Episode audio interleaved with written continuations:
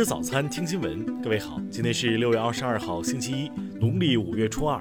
新阳在上海问候您，早安。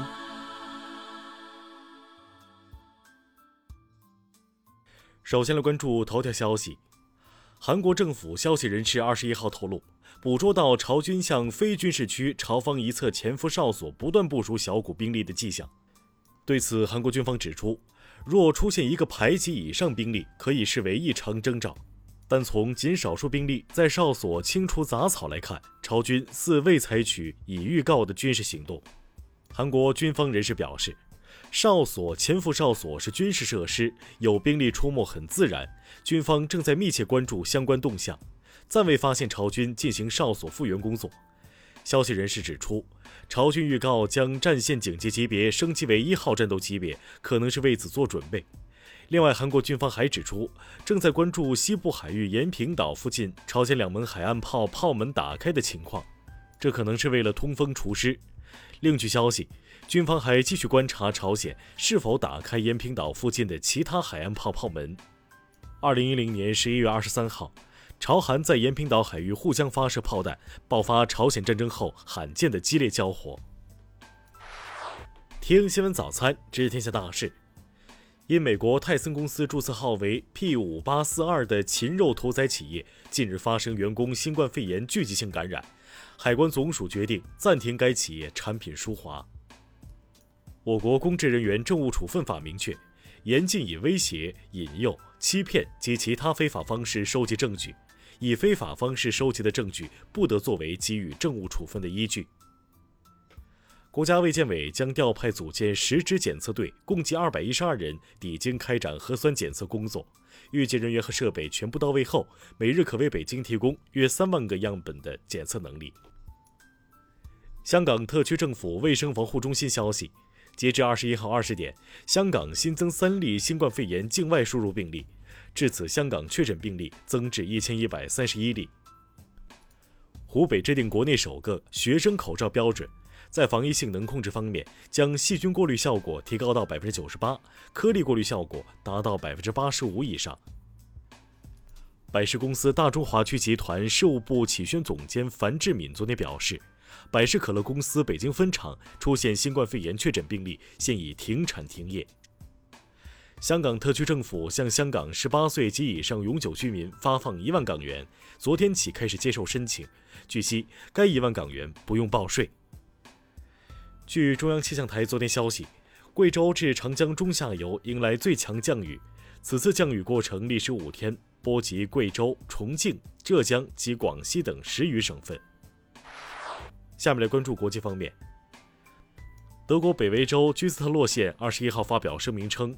通尼斯肉联厂聚集性感染新冠病毒人数已超过一千三百人。当地负责人表示，将尽一切努力确保感染不会扩散到民众中。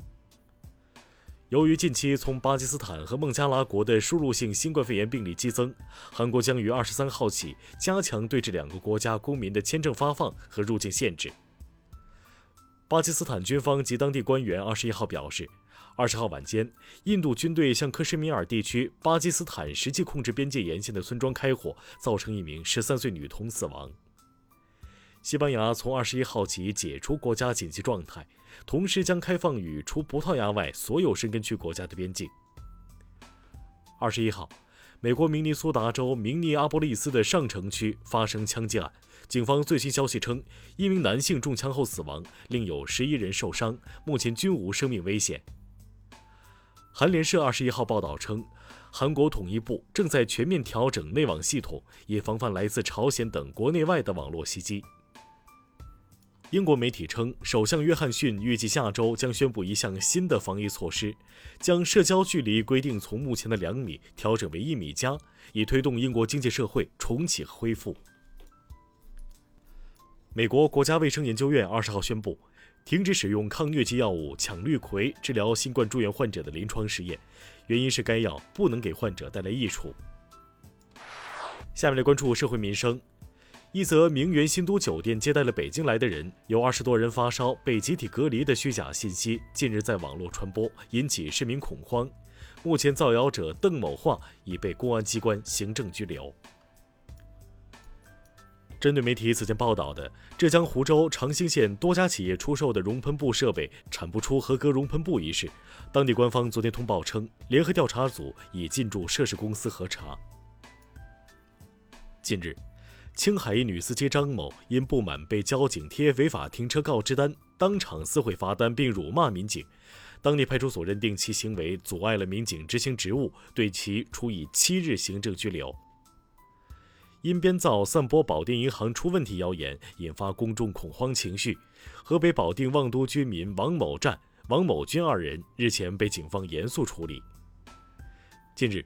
辽宁葫芦岛两名女中学生与另一名女生因琐事发生纠纷，在学校女卫生间对其实施打骂。警方回应，该案件目前调查完毕，已对涉案当事人依法作出处理。下面来关注文化体育。一份关于气候变化的新报告警告，随着全球气温变暖，到2050年，超过一半的昔日冬奥会东道主没有办法再次办奥。昨天，CBA 复赛第一阶段展开第二个比赛日的争夺，福建以121比108战胜北控，取得开门红。《指环王》主演伊恩·霍姆十九号去世，享年八十八岁。他最出名的角色是在《指环王》三部曲及《霍比特人》电影系列饰演老年比尔博·巴金斯。连续发生强降雨天气后，湖北襄阳古城墙东段中部墙体近日发生局部垮塌，目前当地有关部门正采取相关措施，积极开展抢险保护工作。以上就是今天新闻早餐的全部内容。如果您觉得节目不错，请点击再看按钮。咱们明天不见不散。